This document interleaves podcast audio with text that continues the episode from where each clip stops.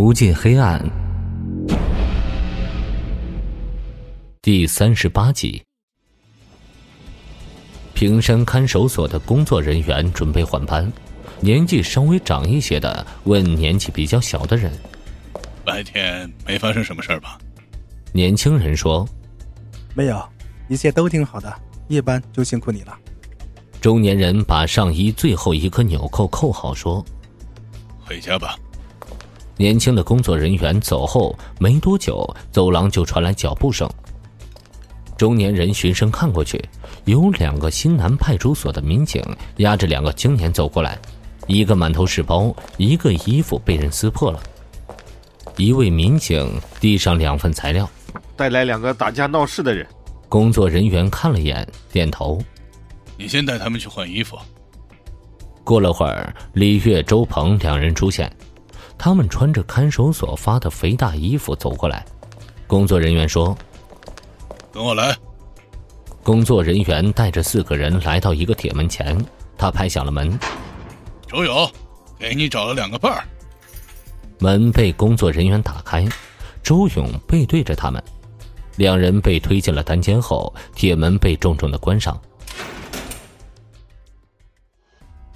八月十八日。刑侦支队会议室中，八幺四专案第一次召开专案组会议。到场的除了 L 市的刑侦人员之外，就只有一个聂远。本来按照道理来讲，方志国当时几通电话打过去，最起码有七八个人会来。想不到这次自己的人员这么次，他并不知道刺的不是人员，而是那些人的人心。他们或多或少了解过 L 市的一些内幕。都到了吧？李安看向身边交头接耳的星星。我们昨天下午的时候才确认八幺四跳楼女孩徐瑶的身份，她是 A 四省 C 市金堂县人，今年十五岁。这几天我一直想着什么时候可以开个碰头会，没想到一次又一次的拖，现在已经是第四天了。我先做个总结，把目前调查的结果和你们复述一下。李安起身说：“八月初，徐瑶乘坐火车离开 C 市，前往我市打工，期间和家里通过几次电话。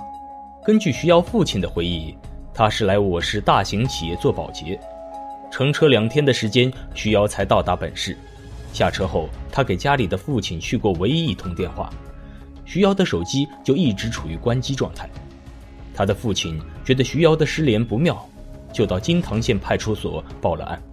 由此可以推测，在徐瑶失联的这个阶段，最先接触的就是应聘单位。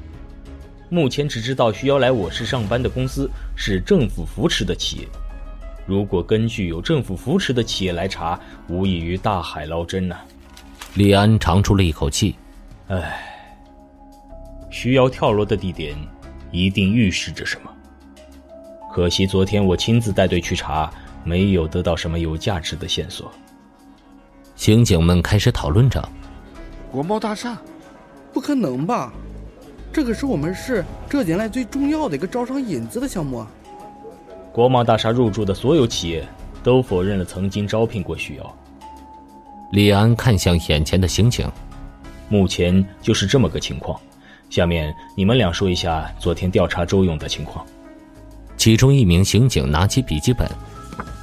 我们昨天通过走访得知，周勇从支队离开之后，在家也保持相对稳定的作息习惯，早出晚归。不知道出于什么原因，大概在四个月前，他在二手市场淘了一辆黑色桑塔纳，把自己原来的车卖了，作息时间。就变得不固定了，而且穿衣风格越来越邋遢，看起来就像一个乞丐一样。李安追问：“黑色桑塔纳，你们在周勇家附近发现黑色桑塔纳了吗？”另一个刑警说：“小区停车位都找遍了，没有看见黑色的桑塔纳呀。”乞丐，李安想了一下，还有什么发现吗？比如说周勇夫妻之间的关系。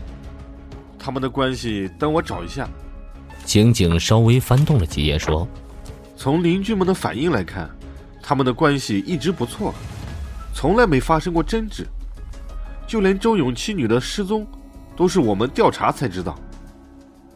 周围邻居对周勇一家的生活看来一点都没有关注，连周勇妻女的失踪都不知道。李安伸出手指向其他人。会议接着又开了半个多小时，最后李安决定，现在最重要的是摸清促使女孩跳楼的原因。现在已经是二零一九年，电话实名制已经实行了很久，兵分两路：一路调查徐瑶的电话使用情况，查清楚最后一个联系人是谁；另外一路就是去查国贸大厦的背景。李安感觉，再顺着方志国铺的路走下去，他有理由相信，突然有一天，方志国会把谜底揭晓。李安根本想不到，有这种想法的人不止他自己，还有一个人和他的想法差不多，这个人就是方志国。刚才有个在平山看守所工作的老朋友打电话来说，昨天晚上九点半左右，新南派出所带来了两个打架斗殴的人，不知道什么原因被安排到关押周勇的房间里。周勇住的可是单间，容不下三个人啊。方志国站在窗边，他觉得自己现在已经没有用脑子思考的习惯了。正在一步步乐此不疲地顺着周勇设定好的路线走下去，他真希望可以快一些走完所有路程，但是他却害怕过早的知道真相。周勇因为固执，从一个完美的人变成一个邋遢、对生活没有激情的人，他们一家从幸福美满到天人相隔。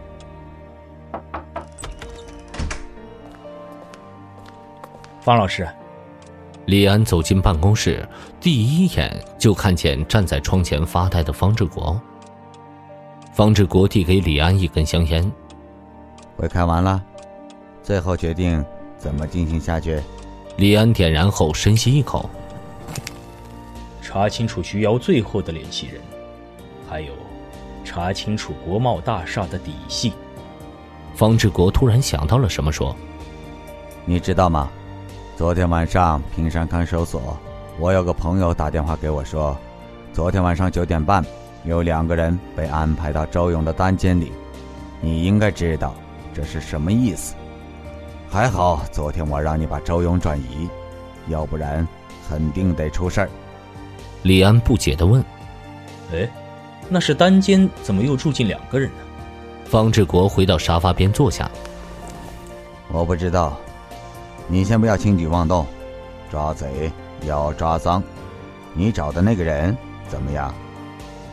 啊，我和他不太熟，这是专门从武警界的人，听说以前在野战军，退伍就到武警队，身材和周勇差不多，年纪也相仿。李安把烟头掐灭。哎，他不会有事儿吧？具体是什么情况我也不知道，只能等看守所那边的消息了。方志国说。我是昨天收到周勇的信，才打电话给你的。周勇的信啊，李安理解不得，他在派出所怎么写信啊？